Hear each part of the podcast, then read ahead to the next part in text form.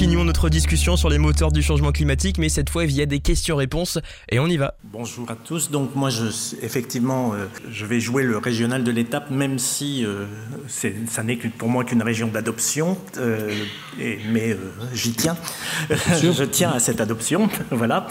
et donc, parler un petit peu de, des spécificités d'un bassin qui, contrairement à ce qu'on pourrait croire, est parfaitement atypique à l'échelle française et euh, présente des, questions qui sont effectivement euh, euh, très particulières. Alors je vais commencer simplement par une anecdote. Il y a maintenant 45 ans, je crois, j'ai pris une première année d'étudiant en géographie à l'université de Lille 1 à l'époque et j'ai commencé par un quiz c'est-à-dire euh, petit quiz géographique auprès d'étudiants qui arrivaient. Et euh, une des questions, c'était euh, si vous habitez à, à côté d'une rivière ou d'un fleuve, est-ce que vous êtes capable d'en citer le nom? Et je me suis aperçu que 80% des étudiants en géographie qui arrivaient à l'université de Lille ignoraient totalement même le nom d'un fleuve ou d'une rivière régionale.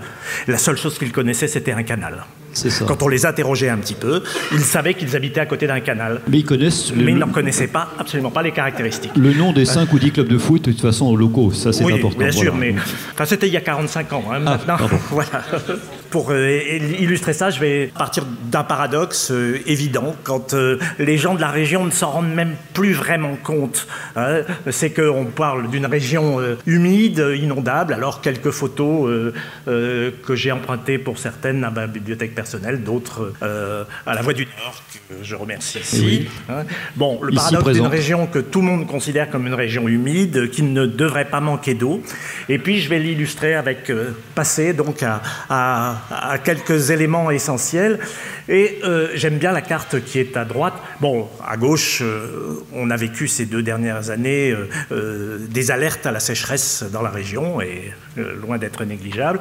Mais l'illustrer par une carte qui est due à, à des collègues de l'Agence européenne de l'environnement et euh, qui euh, ont fait des études prospectives sur ce qu'on appelle le stress hydrique, c'est-à-dire la, disponibilité en eau. Et, et euh, quand on regarde leur carte sur ce que devrait être le stress hydrique dans les années 2030, on voit apparaître assez curieusement cette petite zone là au nord de la France.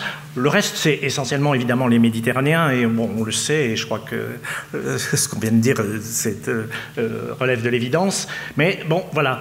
Et euh, si certains d'entre vous suivent la presse ces derniers jours, on a appris que ben, nos voisins belges, et c'est très important quand on parle du bassin, du bassin Artois-Picardie, envisagent le recours au dessalement à l'eau de mer dans les dix prochaines années, le, le montage progressif d'usines de dessalement de l'eau de mer pour satisfaire les besoins des grandes agglomérations, en particulier l'agglomération anversoise. Ça va changer le goût de la bière.